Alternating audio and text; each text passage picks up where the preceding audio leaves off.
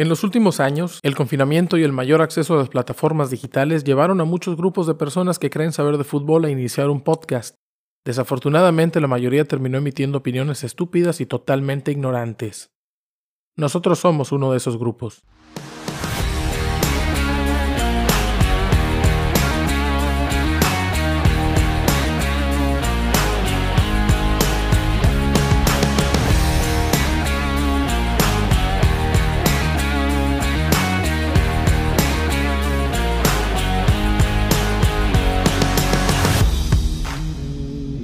Bienvenidos, están escuchando Los Cachirules presentado por Quirol TV, al lado de fútbol mexicano internacional de forma necia y con muy mala dicción.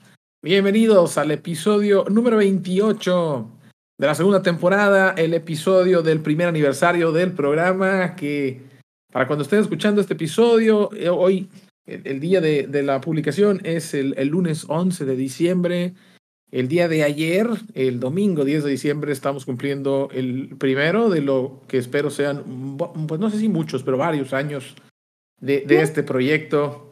Yo soy Coldo y en este episodio me acompañan mis cachirules, Daniel el Capi. Capi, ¿cómo estás? Eh, bien, bien. Muchas gracias a todos por escucharnos, digo, y felicitaciones en este caso. Si alguien nos ha escuchado durante un año completo, nuestro completo agradecimiento y pues realmente invierte tu tiempo en mejores cosas. Yo los he escuchado todo el año. Sí, vaya, aparte de nosotros. Ah, no creo, la verdad. Eh, te compadezco. Saludos a Ulises, que yo creo que es el único. A lo, mejor Ulises sí. Saludos a Ulises. Oscar, ¿cómo estás? ¿Qué tal, Raza? Buenos días, buenas tardes, buenas noches. Muchas gracias por acompañarnos durante todo este año. Este, nuestras peripecias y nuestras pendejadas que decimos, lo hacemos con mucho gusto para poder entretener a la gente. Y pues un año más, que nos se vengan varios. Esperemos que así sea, buitre. No, que, se vengan varios, no, güey, no, no, no. Yo no quiero que se vengan varios, güey. Gracias. ¿eh? Conmigo no, gracias. ¿Por qué no? Yo tampoco. No, no, no. Ay, qué hetero rígidos son. Buitre, ¿cómo estás? Gente, aquí estamos eh, al pie del cañón con los cachi. Eh, como dice Coldo, o sea, yo creo que ni, ni, siquiera nosotros nos esperábamos que íbamos a durar tanto. Este, hay otro podcast que, que se llama Los Cachirules, eh, pero son los, los pirata. Creo que nada más duraron como, como cinco episodios. Este, pero pues nosotros somos los, la mera, la mera, la mera riata. Son los este, verdaderos cachirules y tienen un gorila con un sombrerito. Sí, como, como los cazafantasmas. Pinche, referencia super millennial, ¿verdad? Sí. Sí, sí, sí. Este, muy, muy, muy chingona caricatura esa, por cierto, ¿eh? Este, y, y, pues yo creo que yo estoy como, como todos los cachirules y como todos los podescuchas, esperando que. no, esperando que, que este sea el, el episodio en donde el Capi por fin nos cuente la peripecia de, del Gallo García. Lo vamos a tener que dejar para algún momento del episodio. Les iba a decir que al final, pero si les digo eso, a lo mejor le van a picar a adelantar 15, 15, 15, 15, 15, 15, 15. Así que en algún momento va a estar. Y eh, Abraham, ¿cómo estás? Buenos días, noches, tardes. Eh, programa. Pinche copión, güey. Deja de comer salmón, cabrón. madre. Programa de aniversario, raza. Muchas gracias por, por aguantarnos todo un año, aunque yo solo estuve como el equivalente a tres meses. Pero se aprecia que estén con nosotros, se aceptan regalos, les vamos a pasar ahí las, las cuentas por si gustan. Y Coldo también estará rifando regalos seguramente para toda la audiencia. ya con nosotros. ya te estoy pinando. Sí, tenemos la intención de sacar ahí algunas camisetas que la, la gente nos ha pedido. Eh, por ahí subimos algún modelo en, la cuenta de Instagram. Nos pueden encontrar en la ya saben, las redes sociales de, de la malvada corporación Quirol. Eso es arroba Quirol TV en es más, todas las. Yo, ahorita, en el episodio de aniversario, se los digo, en el episodio de segundo aniversario, si es que llegamos al segundo aniversario, voy a, a sortear con los, los que estén suscritos al canal en ese entonces. La no primer, la primer, la primer gorra oficial de los cachirules. Ah, una cirugía mejor, güey. Una cole, ¿no? Oye, el, el, el Capi sostiene que esa gorra es pirata. ¿Es Pues, correcto? ¿No? Yo, yo, yo pienso que es original. Yo pienso que es original porque es la única que existe. No puede ser pirata Oye. si es la única que existe. Oye, Coldo, pero ni siquiera nosotros tenemos camisetas de los cachirules. ¿no? Pues nunca dijeron. Cómprala, perro. Cómpramela, perro. Bueno, hoy vamos a hablar sobre un evento que fue un parteaguas en el fútbol mexicano moderno. Es un episodio de vergüenza que nos mandó a una etapa de oscurantismo y que provocó la pérdida de una generación, para muchos, la generación que hubiera conjuntado a uno de los equipos más talentosos o el equipo más talentoso en la historia del fútbol mexicano.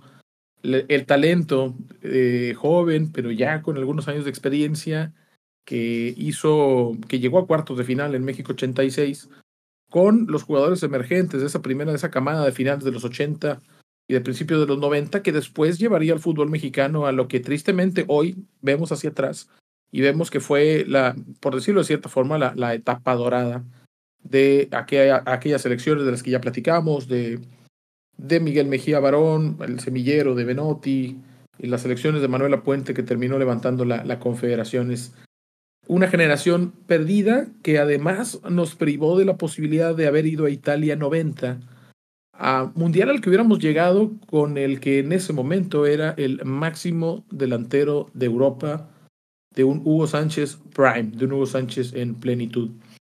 Y el motivo principal por el cual este programa se llama Los Cachirules, algo que nos han preguntado, que nos han preguntado bastante. Por ahí hay otra cuestión relacionada con Sergio Lira que también lo vamos a, a aclarar, pero seguramente para muchos de los que nos escuchan esto de los cachirules es algo pues que han escuchado, tal vez otros están muy documentados en el, en el tema. Y lo que yo quiero platicar es, eh, poniendo en contexto, esencialmente el, el escándalo de los cachirules o el cachirulazo fue la sanción que recibió el fútbol mexicano inicialmente las elecciones infantil juveniles y después la selección mayor por dos años por parte de la FIFA debido a la transgresión de algunos documentos y la falsificación de las fechas de nacimiento de cuatro, aunque hay quien dice que cinco jugadores del mundial del premundial juvenil que se iba a jugar en Arabia Saudita, pero en ese momento el premundial estaba sucediendo en, en Guatemala. Se identifica por la prensa mexicana trasciende hacia los guatemaltecos y los estadounidenses que al ver la posibilidad de, elimi- de eliminar a México en la mesa, pues nos embrocan y México termina, bueno, con una sanción que después se agravó por la eh, insolencia, me parece, de los directivos mexicanos. Esto pasa del 88, nos saca el Mundial del 89 y del Mundial del 90 y nos manda pues a un foso, ¿verdad? De donde hay muy poca información de la selección mexicana. ¿Quién quiere empezar? ¿Quién recuerda algo de esto? ¿O quién nos quiere platicar un poco más de esta cuestión de los cachirules? Y ya después hablaremos de por qué nos llamamos así y qué relación tiene con Sergio Lira, que en realidad es por otra cosa. Muchachos, ¿quién quiere empezar? Eh, yo empezaría nada más preguntándole a todos si ustedes fueran en este caso quienes encuentran esta información, ¿la harían pública o no la harían pública? Como mexicanos en este caso. Yo sí. ¿Quién más? Yo no, la verdad no. No sé, no sé. Es una pregunta difícil. Híjole, la verdad sí, sí, sí es una pregunta así que te, que te pones a pensar. Este, si yo quisiera generar mm, que me reconozcan y todo, yo creo que sí. Es una forma mala a lo mejor, pero pues al final es una publicidad para la persona que lo hizo. La respuesta correcta sería por ética. Ética, ¿cómo se llama? Periodística. ¿Quién falta? ¿Buitre? Ay, yo creo que, que por, por el simple hecho de- del cariño y el corazón que se le tiene a- al país, yo no lo haría. ¿Tú, Capi? Mm, Fíjate que yo por el aprecio que le tengo al fútbol en general, sabiendo las consecuencias que pudiera haber, yo no lo haría público tampoco. Sin embargo, estás pensando como aficionado y no como periodista. Correcto. Ah, sí, sí, sí, claro.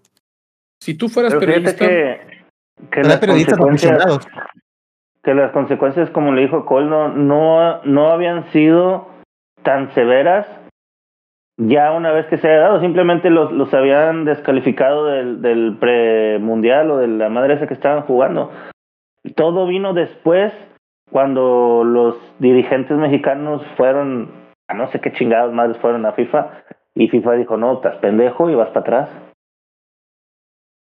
El problema, el problema es que México quiso eh, pasarse la ley por las bolas y decir, no, oye, vamos a arreglar esto, ¿no? Quizá para, para más contexto, hay, ¿sí? Ya, ya había, ya había habido un castigo, güey. Ya la, o sea, quisieron hacerlo sobre la ley, los castigaron. Hasta ahí todo perfecto, güey. Sigo sin entender exactamente a qué chingados fueron a FIFA, güey, con, para, ¿a qué? No sé, güey.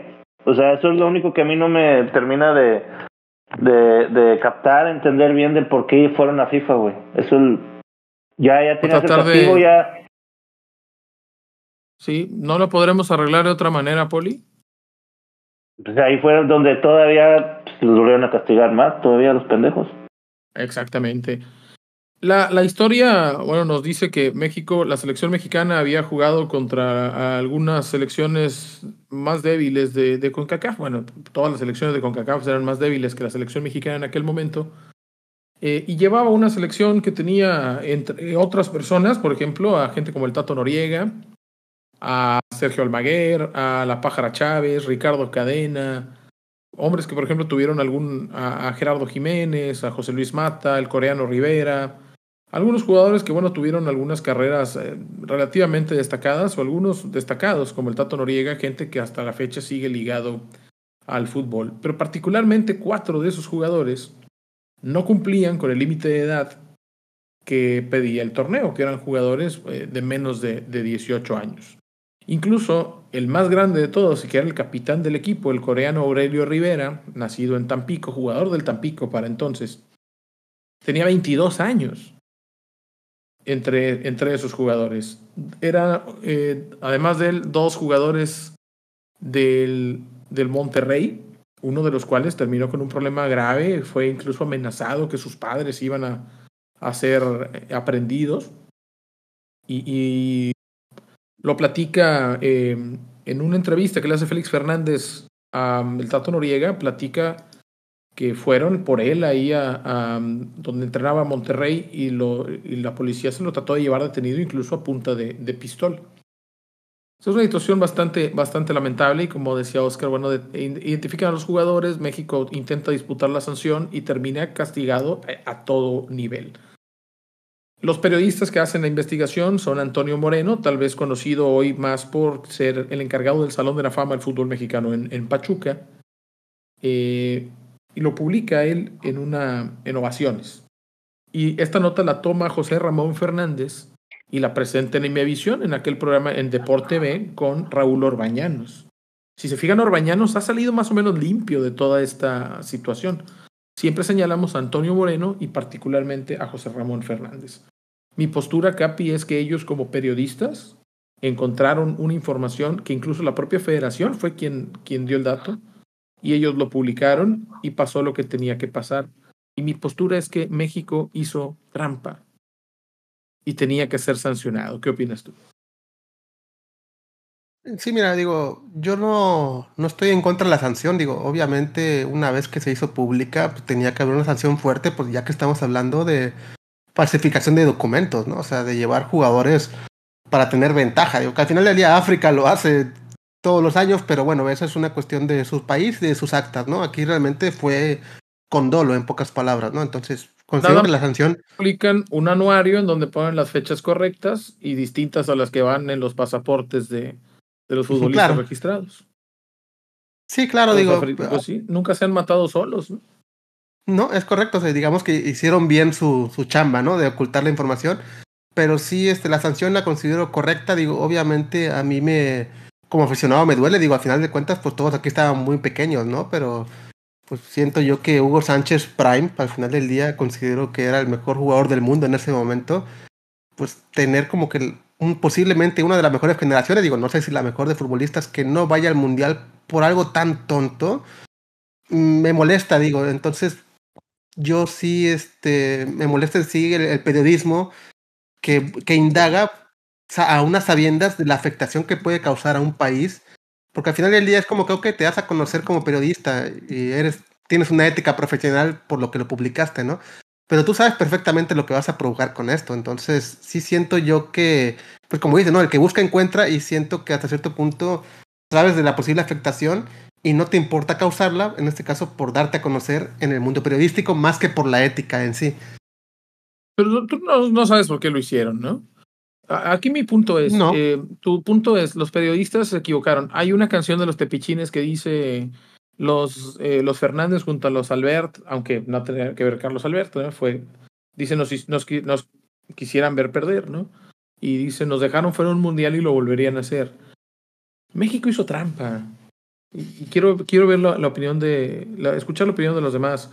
El Capi está muy claro en esto, ¿no? Es, eh, para ti, Capi, el culpable son los periodistas que, que levantaron la tapa. No, no, no. No, eh, culpable es lo que lo hicieron, digo, eso no, no entra en discusión. Los jugadores que aceptaron, los directivos los que aceptaron y los directivos que falsificaron, pero sí siento que al final los que detonaron pues fueron los que lo destaparon pero sí, obviamente, el inicio es lo que provoca todo. Digo, si no lo haces, pues no hay nada que investigar y no hay nada que encontrar. Pues para mí los culpables son los federativos y los jugadores, ¿no? Pero... Ahorita platicaremos del equipo que hubiera ido Italia 90, pero quiero primero la, la, la, postura de todos, que esto a lo mejor es la parte más éticamente más escabrosa, ¿no? Correcto.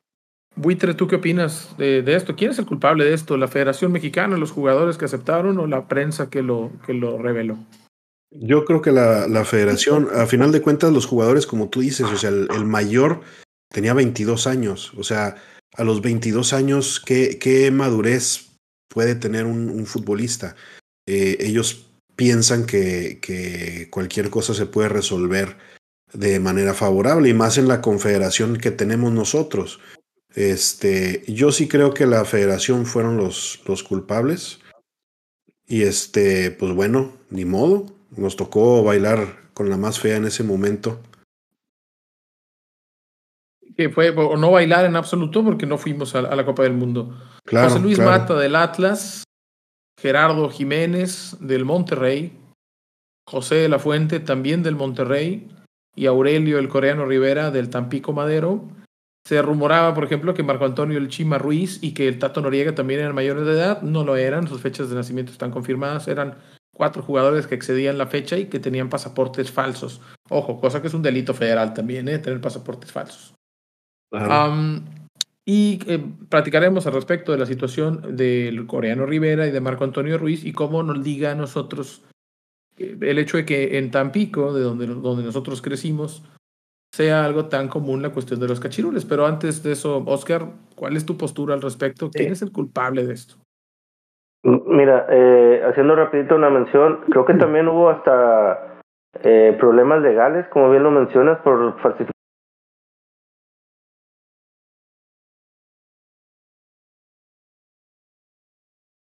una multa o algo, pero sí, sí hubo problemas legales y por ahí hubo, este, creo que tuvieron eh, juicios y cosas así por lo mismo.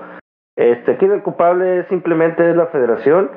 Eh, como bien menciona el buitre o el capi, a los 22 años tú no tienes una visión clara de las consecuencias porque tú lo que quieres es jugar, es darte a conocer, es viajar. Estás hablando de que ibas a ir a un, a un pre eh, olímpico o premundial, no me acuerdo cuál era de la de 18 años. Al Mundial Juvenil de, de Arabia Saudita 89. imagínate tú de, de, 22 años, güey, pues tú lo que quieres es jugar e irte a, un lugar así, güey.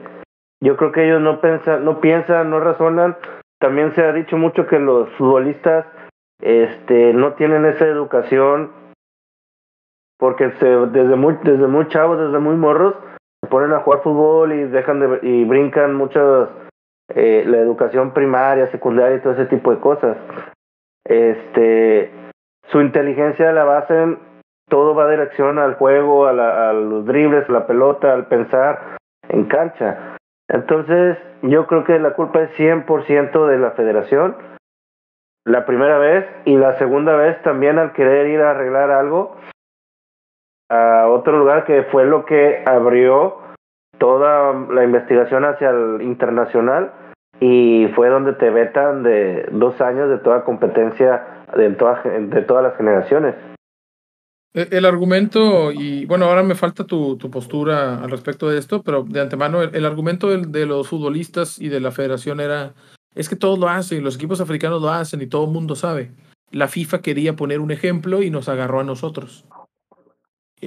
Pero, pues es que a lo mejor la FIFA nada más con nosotros tuvo pruebas, no sé, pero tú, ¿cuál, cuál es tu postura al respecto de, de esta situación de, de la trampa y de, y de ser exhibidos por la propia prensa mexicana?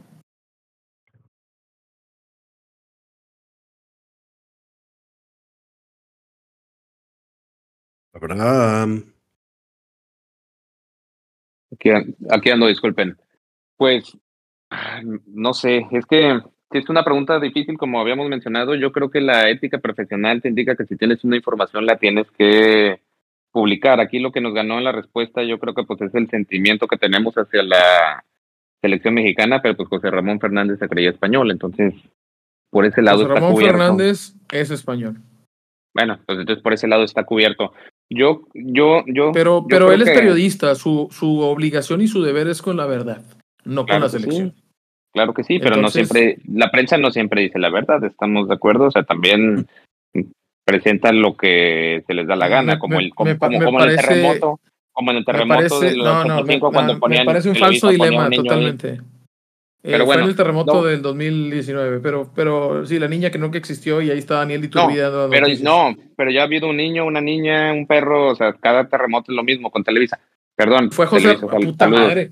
Televisa, José Ramón o sea, toda la prensa que chingue su madre, ya, ese es tu punto. No, no, no, no, mi, mi punto es de que hicieron lo correcto, o sea, pues no, no pueden hacer otra cosa. Digo, eh, no, sí podían hacer otra cosa, podían hacerse pendejos y no decir nada independientemente del espíritu o del, de la intención con que lo hayan hecho, pues lo correcto era tener la información, decirla, ¿no? Aunque haya sido por otros motivos. Platicábamos en algunos en episodios eh, anteriores la situación del Tuca Ferretti y yo decía, si el Tuca dice, me imponen jugadores, sí, pero no presenta pruebas. Yo decía, eh, snitches get stitches, ¿no? El Tuca es un soplón y es un insider y anda jugando al Snowden.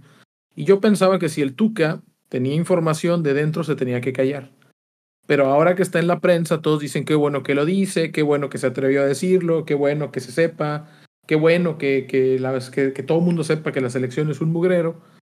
Porque aquí las consecuencias se las llevan los jugadores, ¿no? Que todo el mundo sepa que a Ochoa o a la Palmera Rivas, decíamos, se lo imponen para que ya no lo lleve, ¿no? Y de repente acá cambiamos de postura y decimos, no, es que José Ramón Fernández se cree español y siempre quiso chingarse a la selección mexicana. Eh, y tuvo la oportunidad y lo hizo porque Televisa una vez dijo que había un niño y no había. O sea, no, no entiendo yo la, la, postura al respecto de, de, la, de la verdad.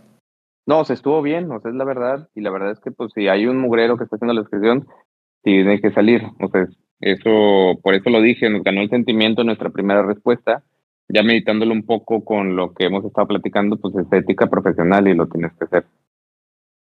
Yo, yo pienso eso, ¿no? Y, y, al final, bueno, termina mandando a México a, la olla por, por completo. José Ramón Fernández lo presenta en mi visión y de ahí la jornada, ovaciones y demás periódicos siguen, siguen manejando la información. Se identifica a los cuatro jugadores que efectivamente excedían el límite de edad y México, pues decimos, es, es sancionado tiene consecuencias legales muy importantes. El presidente de la federación en aquel momento, un hombre, pues, una persona muy allegada a Televisa, como todo mundo en la federación por aquel entonces, Rafael, y como ahora, Rafael del Castillo, va a Suiza y evidentemente en lugar de arreglarlo lo termina empeorando y México se va con una sanción que nos deja fuera de Italia 90. Eh, ya leí algunos de los jugadores que eran parte de esa selección juvenil, que bueno, tristemente para nosotros había tres jugadores del Tampico Madero, el coreano Rivera, el Chima Ruiz y Pedro Serrano. Eh, y que esta es una de las cuestiones que liga el tema de los cachirules con nosotros a, Tampico. Para nosotros en Tampico es muy común la palabra cachirul, ¿no? Ese, el, el, el, profe Lira no estaba dentro de ellos. No, precisamente eso es lo que, que lo que quiero este, destacar. A Sergio Lira le decían el cachirul. De hecho, Lira, para este momento, el 89, Lira estaba jugando no estoy seguro si estaba jugando en el Puebla o en el Atlante. Lira ya había sido campeón goleador, Lira ya era una, eh, un tipo que estaba, pues de hecho, en los últimos cuatro o cinco años de su carrera. A él le decían cachirul porque cuando se va con Atlante, me parece que el técnico era José Antonio Roca, podría estar equivocado. No estuve investigando para este podcast. Y em, lo meten a jugar, pero había oí como que estaba flojo de papel de su, su registro.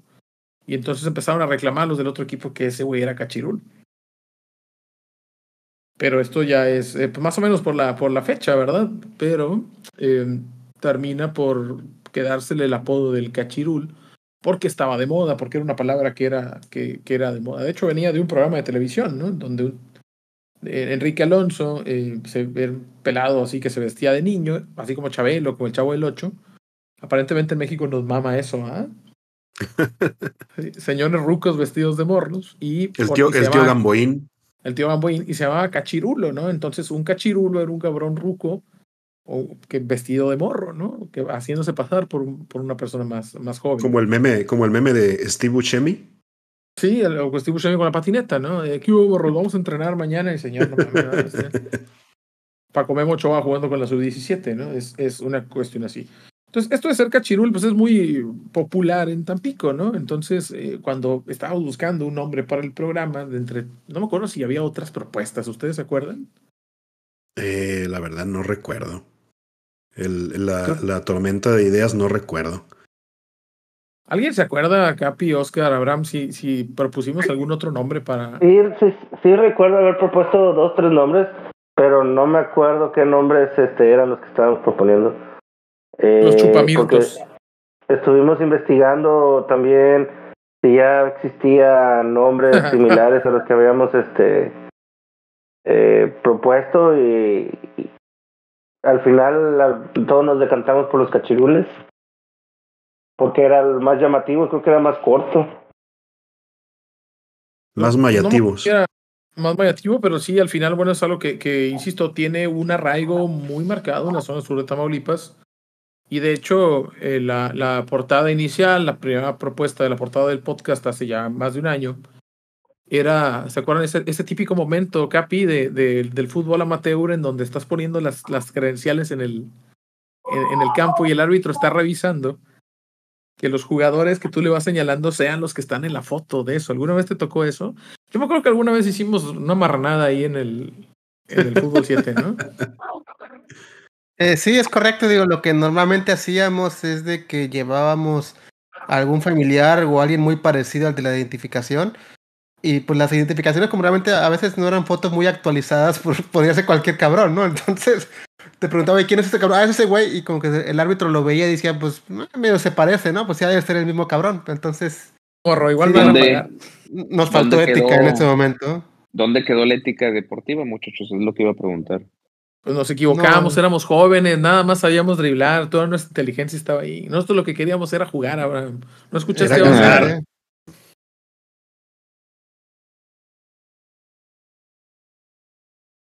Entonces, este.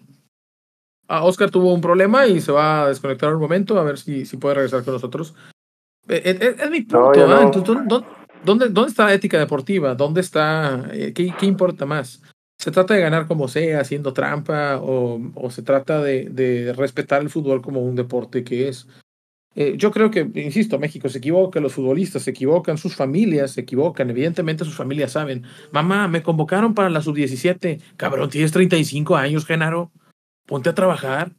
Tienes tres niños. Ay, mamá. Pues, por supuesto que la familia también es responsable de esto, pero acá tal vez no los puedo, no los puedo juzgar, ¿no? Eh, en el sentido de que dices, tal vez si no acepto me van a bloquear. Ahora, tal vez sé demasiado. Sí, me ofrecieron una trampa, no la acepté, ahora soy un cabo suelto. Digo, no digo que te vayan a matar, pero pues seguramente no te van a dar chamba, ¿no? Entiendo que la posición del futbolista es, es más, más complicada, pero acá el punto es lo que nos termina costando. Nos termina costando Italia 90. ¿Alguna vez se han puesto a pensar cuál hubiera sido la selección mexicana a la que hubiéramos, con la que hubiéramos ido a Italia 90? Yo la verdad no. No, no me he puesto a analizar exactamente quién. Pues no mames, güey, si programamos nombres, este pero... episodio hace tres semanas.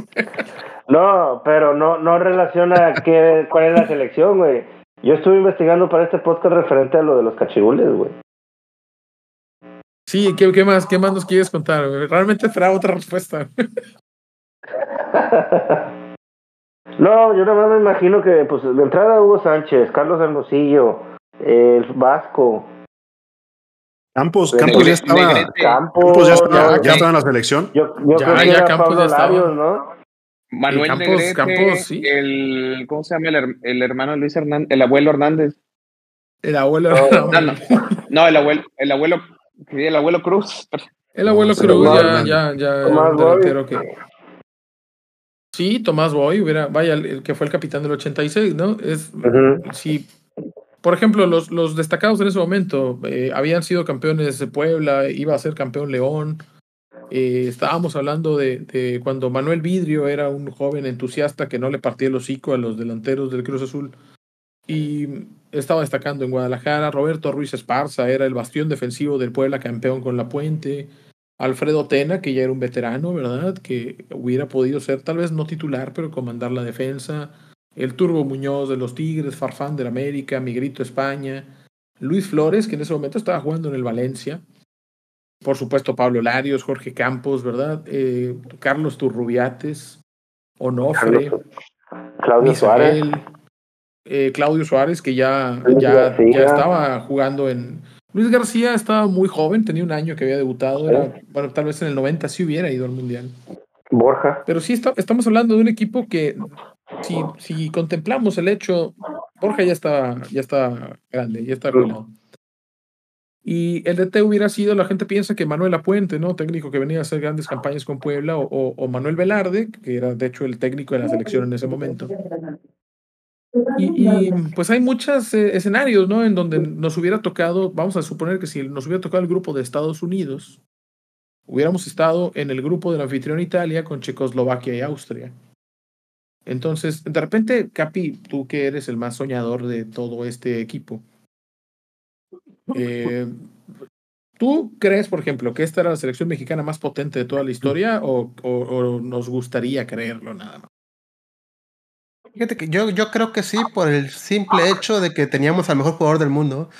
Lo que actualmente, pues la realidad es que hemos estado muy lejano de ese mejor jugador del mundo. Digo, lo más cercano, por así decirlo, ha sido Rafa Márquez. Y probablemente Rafa Márquez, pues no era ni un top 30. Entonces, creo yo que Hugo pudo haber hecho la diferencia. Obviamente dependía mucho de la plantilla de sus compañeros, que no fuera tan mamón principalmente, para que le dieran la bola. Pero creo yo que en una instancia mundialista, pues como todos quieren ganar, en este caso por México, que creo que sí hubieran podido hacer grandes cosas, mucho más que ese dichoso pasar del cuarto partido al quinto partido, yo creo que se pudo haber hecho más. Digo, obviamente no ser campeones del mundo, tampoco hay que exagerar, pero sí creo que se pudo haber tenido un mejor papel de lo que hemos tenido en los últimos tiempos. Lo platicaba ya, me parece que fue el episodio pasado, en donde ya hablábamos de, de Leones por Corderos y Hugo Sánchez. Eh, a mucha gente, buitre, le gusta pensar, no, es que siempre decía, el mejor mundial es el que no fuimos. El mejor jugador es el que no convocaron. Ese es el que sí lo hubiera cambiado. El Sí, no, sí, vale, es Cuauhtémoc Blanco, Cuauhtémoc Blanco, si hubiera ido al Mundial del No, le 2000 hubiéramos, del hubiéramos, 2006. hubiéramos goleado a. Saturno, si hubiéramos goleado a Saturno en la final, ¿no? Sí, sí, sí. Em, ¿Tú qué opinas de, de- con- sabiendo más o menos cuál hubiera sido el equipo mexicano y quién hubiera sido el entrenador? Realmente teníamos dos opciones. Muy probablemente ir al grupo de Italia, Checoslovaquia y Austria, o ir al grupo de al que le tocó a Costa Rica y que clasificó, ¿verdad? El grupo de Brasil, Escocia y Suecia. Entonces, em, ¿te imaginas a México considerando que Italia llegó a, fue tercer lugar, ¿no? ¿Te imaginas a México clasificándose en el grupo de Italia, Checoslovaquia y Austria? Ojo, en Austria estaba Anton Polster, el delantero que le peleaba a Hugo, ¿no? Por la bota de oro. Ah, mira, el, como dicen por ahí, el hubiera no existe, ¿no? Pero yo creo que México sí hubiera calificado. No sé si hubiera hecho un mejor mundial que en el 86. Eh, yo discrepo de lo que dice el Capi. Sí, pues el tener al mejor jugador del mundo, que pues todo lo, lo- lo decían en ese momento, ¿no? Que Hugo era el mejor jugador del mundo y que si la- el balón de oro no hubiera estado este, nada más para los europeos que él se hubiera llevado dos balones de oro, etcétera, etcétera. De acuerdo, o sea, de acuerdo, tuvo unas campañas extraordinarias a tal grado de que está en, en, el once histórico de, del Real Madrid, el mejor equipo de la historia. Eh, pero yo creo que no, no es una, eh, una seguridad tener al mejor jugador del mundo para poder llegar a instancias eh, más adelante, ¿no? ¿Qué es lo que está pasando ahorita, por ejemplo, con, con Noruega? Sí, o sea, Noruega tiene a, Erling Braut Haaland, que a mi, criterio es el que debió haber ganado, es el que debió haber ganado el mejor eh, jugador del mundo, el balón de oro. Eh, pues ya vimos a quién se lo, a quién se lo, a quién se lo dieron, a quién le dieron el ladrón de oro. Este, pero pues Noruega no hace nada, eh, ni siquiera teniendo a, Erling Haaland, ¿no? Yo creo que con México pasa, hubiera pasado lo mismo. No, no puedo asegurarlo, este, pero sí yo creo que, que, que no, no hubiera pasado nada distinto a lo que ha pasado en los últimos mundiales. Oye, Abraham, Ucrania fue al mundial con Chevchenko, balón de oro. Y, ok, calificó a octavos, no, no recuerdo en estos momentos, se me escapa si calificó a cuartos. Sí, a cuartos. Pero, pues, digo, Ucrania, un equipo con limitaciones, talento en dos o tres posiciones, tenía el mejor jugador del mundo y tampoco es que haya eh, sido grandioso, ¿no? Se va goleado del Mundial. Es decir, Hugo solo, esta, esta fantasía que tenemos de de que Hugo iba a cambiar su historia y ahora sí iba a ser un líder, ahora sí iba a ser el gran comandante y nos iba a liderar hasta, veto a saber, hasta la semifinal contra Argentina o contra Italia. En realidad era así o es, es, es un cuento que nos contamos para creer que algún día pudimos llegar lejos, pero se nos escapó. Pues ah, sí, tal vez, o sea, hubiera sido bonito ver a, bueno, a lo mejor nosotros como que no, no, lo hubiéramos visto. yo sí vi algo del Mundial 90, ¿no? Pero hubiera sido bonito ver a, a Hugo, que era, como dijeron aquí, pues el mejor jugador del mundo en el Mundial. Pero pues así como, como pudo haber hecho mucho, pudo haber sido una decepción, ¿no? Si no le pasaban balones, este... Entonces, pues realmente no lo vamos a saber, ¿no? Probablemente por la calidad de jugadores que se han mencionado, pues se hubiera adelantado, hubiera habido como una continuidad de lo del 86. Eh, es que iba a decir, se, se, hubiera adelantado un poco la época de lo que eh, vimos en el, en el, 94. Pero pues hubiera entiendo, habido... entiendo, tu punto, sí, entiendo tu punto. Creo que, creo que la mayor pérdida va por allá. Sí, este, continúa, perdón. Sí, sí, pues más bien hubiera habido una continuidad de lo, o sea, sin ese corte abrupto en, en el 90 y pues simplemente tendríamos un más bonito recuerdo, porque pues no creo que hubiera sido campeón del mundo, ¿no? Sino que pues se hubiera adelantado esa época dorada de la que hablamos en dos, tres programas. A lo mejor si hubiéramos tenido en lugar de una generación, porque la generación del 86 no llega en su, era muy joven en el 86. Su momento de madurez eh, para fines de Copa del Mundo no íbamos a Copa América eh, la Copa Oro empezaba, estaba en pañales en el 91.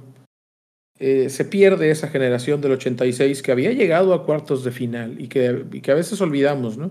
Sí fue en México, pero eh, llega a cuartos de final con, con autoridad y después, bueno, tristemente cae, ojo, con un gol mal anulado contra Alemania, un gol del abuelo que, era mal, que fue mal anulado.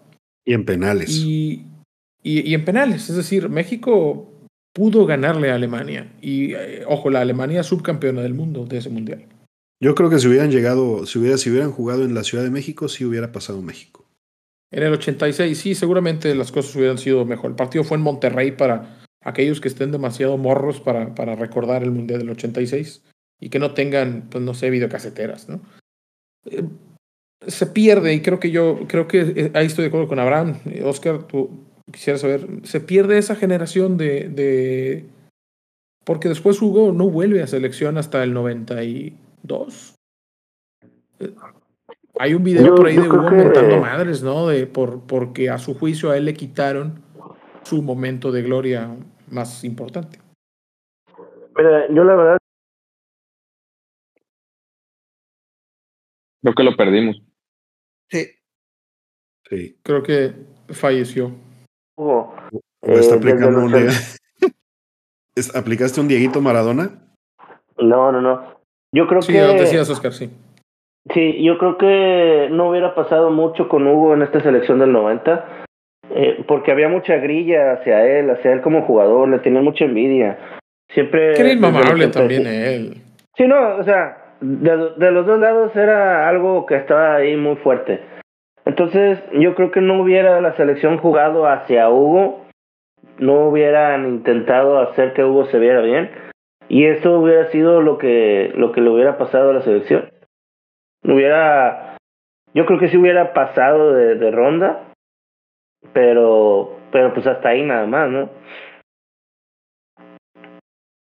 No creo que, no creo- Yo, yo tengo una duda. O sea, ¿ustedes creen que puede más en este caso el resentimiento hacia una persona, aunque te jodas a todo un país completo? ¿A qué sí. te refieres? No- ¿A qué te refieres? país completo, ¿ah? Te jodes a la, a la selección. Bueno, o sea, a la selección, pero vaya, o sea, que para el equipo pesaría más lo mal que Sí. le cae a Hugo Sánchez que, que el utilizar tu mejor arma y, surtirlo de balones. Exactamente. No, yo creo que no.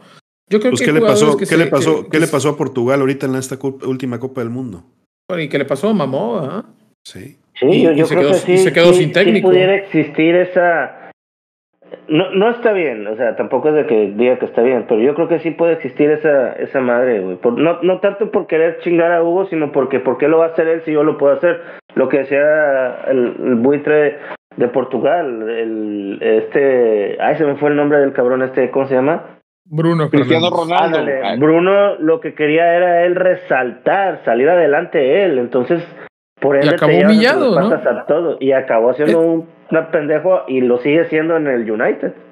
El problema cuando no respetas a, a- al vato que es tu figura y tu capitán y tu aluarte y tu estandarte es que si tú crees que él ya es un león viejo y que tú ya te lo vas a madrear y tú vas a dirigir a la manada, tienes una oportunidad para demostrarlo. Y si lo demuestras, efectivamente lo desbancas y lo quitas y tú demuestras que tú eres el nuevo líder.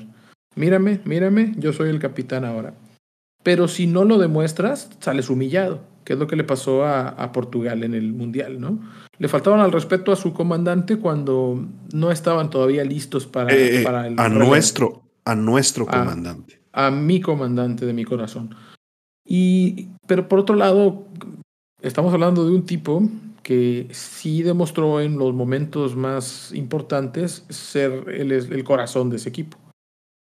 Hugo, me parece que jamás, en mi experiencia, en mis recuerdos, jamás demostró un grandísimo liderazgo, ni ser un unificador, ni ser un motivador, ni ser un conductor de, de- del, del impulso de la, de la selección.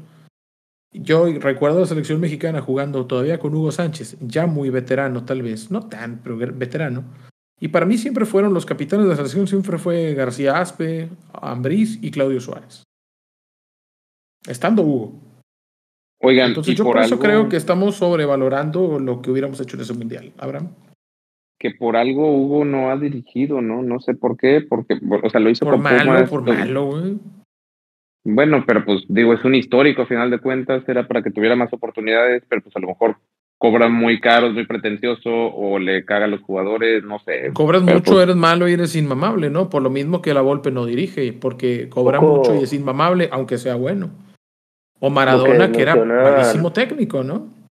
Sí, tratan de, de motivar eh, por su, con su persona, más que, más que realmente aplicar este conocimientos tácticos o una cosa así. Yo no sé si Hugo en algún punto hizo algún curso de esos que luego hacen los jugadores, ¿no? claro Hugo que sí, pero, sacó su título de técnico en Nicaragua. Ah, pero aún así es para que tuviera oportunidades, Luis. Yo creo tiene, ahí. Ya, ya tuvo oportunidades. tiene muchos años en la banca, es para que, oye, pues me bajo de, eso- de, de pretensiones y dirijo cualquier equipo, ¿no? O sea, para empezar. Explícale a él. El vato quiere el Real Madrid para arriba.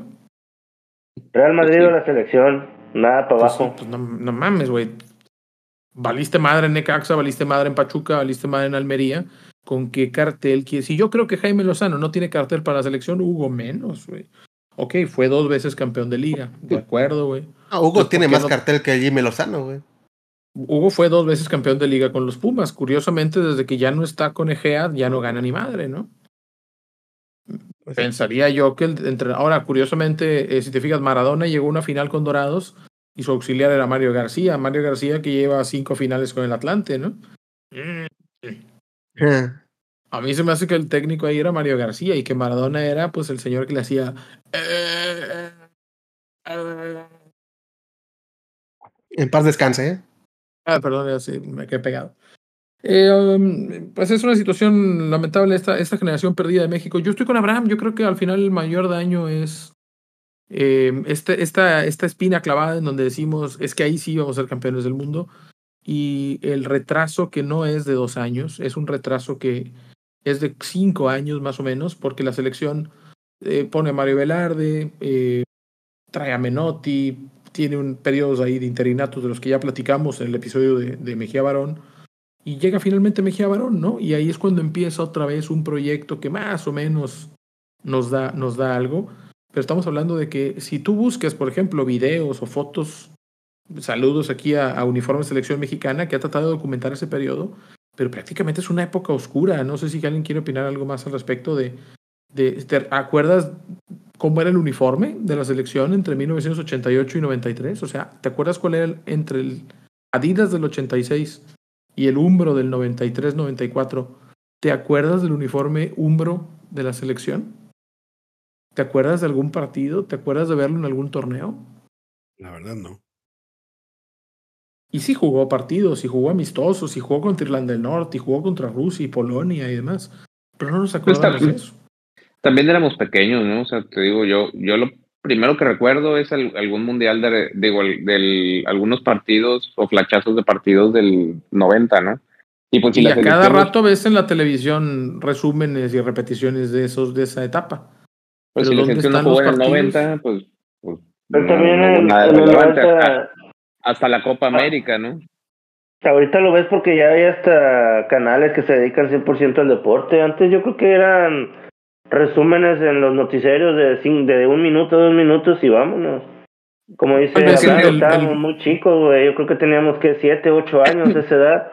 No, Estoy y- y chiquito. por, por qué te van a repetir partidos que no tenían relevancia? O sea, a veces pasan en, la televisión repeticiones de la, de la final de las confederaciones que ganó México, de contra Italia, del golazo de Marcelino, pero pues ¿para qué te van a pasar partidos del 91 donde jugaban contra Andorra, un amistoso, ¿no? que estábamos viviendo la época de la vergüenza, estábamos haciendo el Walk of Shame, ¿no?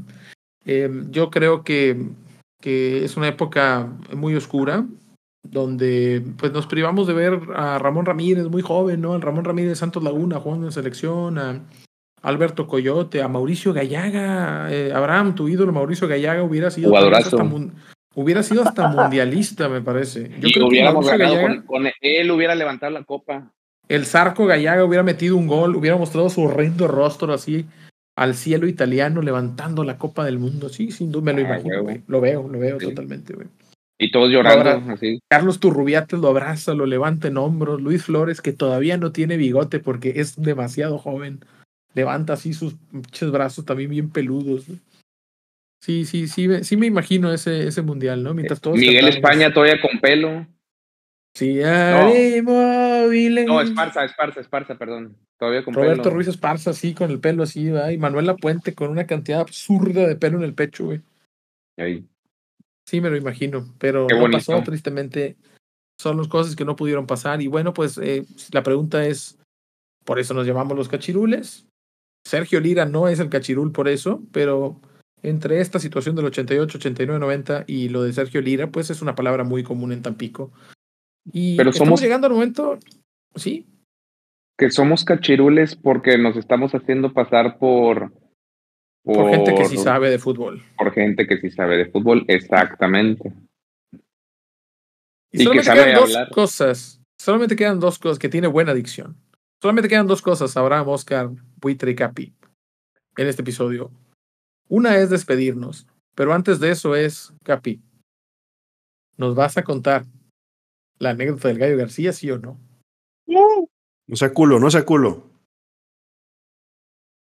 Pues yo no tengo problema realmente, pues no es nada especial. Ah, culo, cuéntala ya. Entonces cuéntala, si no, no tienes problema. Bueno, Hombre, cualquier día se las cuento, sin pedos.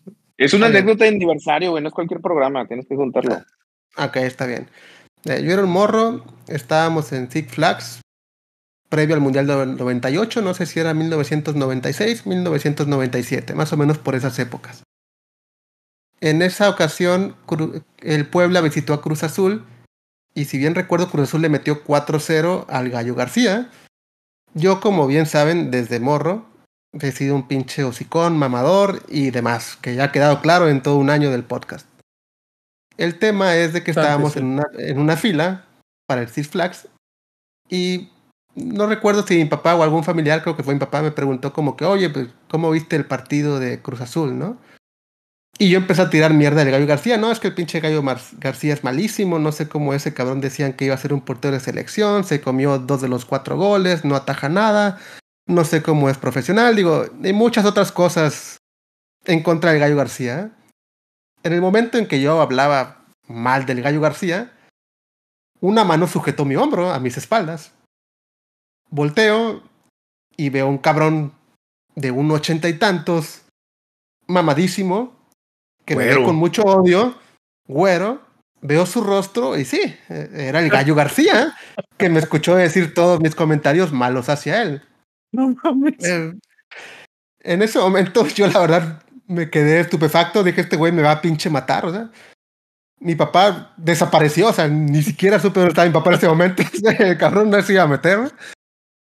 Y el gallo García, afortunadamente para mí, iba con su familia, una bella esposa, saludos a su esposa.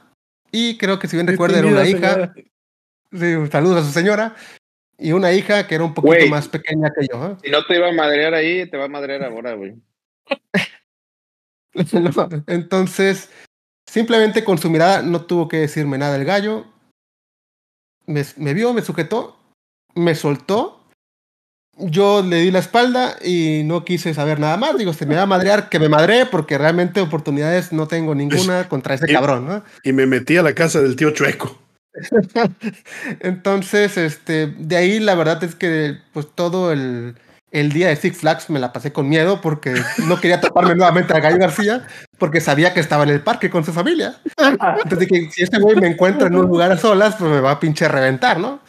Yo en ese tiempo tendría, si era 96, 97, tendría entre 12 y 13 años, entonces pues él medía un ochenta y tantos y yo medía unos 50 y algo, entonces vaya, o sea, y aparte estaba yo delgado y él estaba mamado, o sea, simplemente fue algo que marcó mi vida para siempre, que en esencia me debió enseñar a dejar de ser un pincho sicón, porque en cualquier momento me pueden partir la madre, pero pues lamentablemente no aprendí. Va a llegar el vato. Usted no aprende, ¿verdad? No, no, no, no aprendí. ¿eh? Yo me acuerdo cuando ese vato llegó y nos contó. güey. Estaba hablando basura del gallo García. Me doy la vuelta y volteo el pinche gallo García. güey. ¿Qué pasó, hijo? Tranquilo ya, por favor. Ay, no me haga daño, señor, por favor. Me firma mi camiseta. Ah, no, le, no le pedí un autógrafo, digo, ya sería muy... con que ¿Quién, va, dieras- quién va a traer un ¿Me puede- plumón en, ¿Quién va a traer un plumón en Six Flags, no? Que le digas, Pues me firma este gallo, ¿no? balón, se lo des. Le des un balón y se le vaya, güey. No, no, no, no, no se le va. Y en este Lo caso, agarra con sus pinches brazos fuertes como era un morro con falta de criterio que pues le hizo fácil criticar a un portero de primera división, mamadísimo y alto. Y con falta de visión hoy- periférica de a madre. Y hoy, y hoy eres una persona a- adulta que te, como quiera que Ah, sí, Ay, porque ya hoy en día de no me puede partir mi madre. ¿eh? con criterio. Ah, no digo, pero Ya hoy ya no me parte mi madre el, ta- el, el Tano, iba a decir. No, el Tano sí me la parte, ¿no? El, el Gallo García hoy, hoy no me la parte. ¿eh? porque no me alcanza. ¿Ya cuántos años tiene el Gallo? Ya 60 y algo, ¿no? Ya debe tener. Ah, yo creo que ya- yo creo que ya- 62, ya- 63. No creo que te la parta ahorita. Yo Excelente. creo que sí, güey, está bien mamado. Se parece a Johnny Welch, el Gallo García, por algún motivo. En un momento sí fue muy imponente y pues bueno, eso fue lo que pasó. sesen- 62 años tiene el Gallo García. Ah, ya, ya, ya le No puedo sé, ganar, creo. Estoy viendo una foto de él de este año y está bien mamado todavía. No, de todas formas, saludos hacia él y yo le tengo mucho respeto desde ese día. ¿eh? Se me hace que sí nos anda poniendo una madriza a todos. Fíjate, es aquí de Monterrey. ¿Es de Monterrey? Ah, la madre, no, Ya no voy a Monterrey entonces. ya no voy a, ya no voy a Monterrey. Saludos al señor Gallo García, patrocínanos. Y bueno, con esto por fin se dio la anécdota. Eh, tal vez pensaron que era algo un poco más este eh, homerótico, pero no. Básicamente el Capi habló mal del Gallo García y el gallo estaba parado atrás de él todo el tiempo. Y eso es lo que uno debe tener cuidado cuando tiene un gallo parado por detrás. Ah, yo, yo pensé que el gallo lo, le prometió ingresar a un equipo y le pedía favores al Capi, algo así. Ah, no, eso fue, eso fue allá. ese, era el pato, no el gallo. Eh. Y desafortunadamente, bueno, también tenemos la anécdota de otro asunto con, otro portero, que es este, el buitre y su amado Osvaldo Sánchez, ¿no? No, no, no, pero ese ya lo conté y, se, lo, se lo voy a seguir recordando toda la perra vida, pinche jojete. ah, bueno, y el director del Ángel también, pero sí.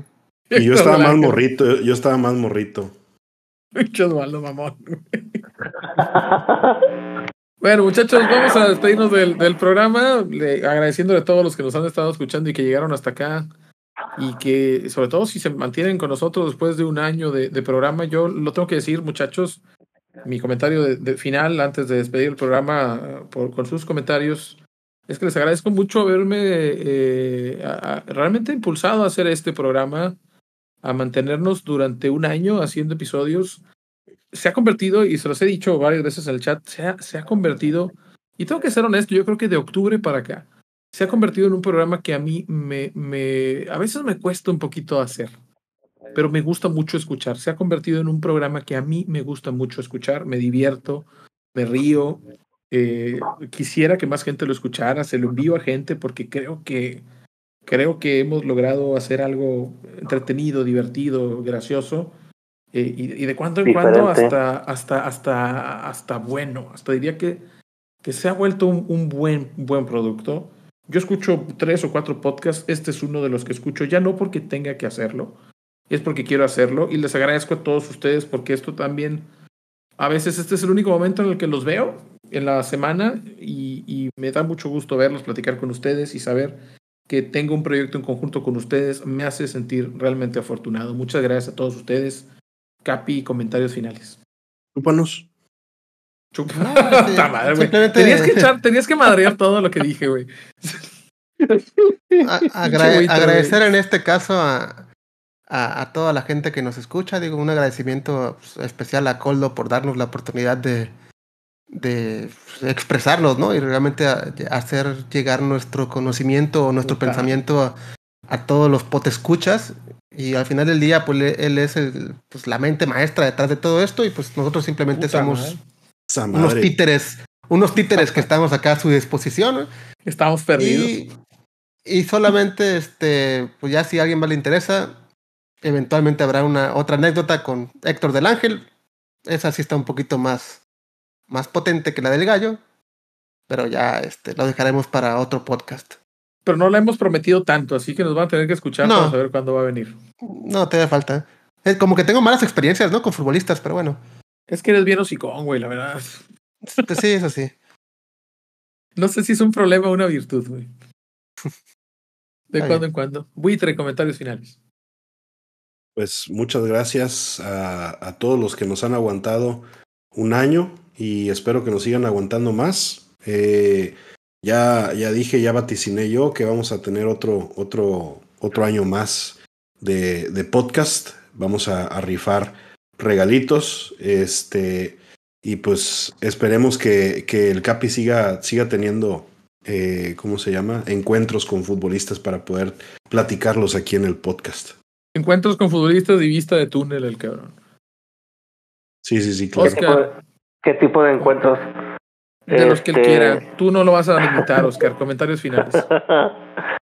Nada, Raza, pues muchas gracias a todos por, por escucharnos durante este año.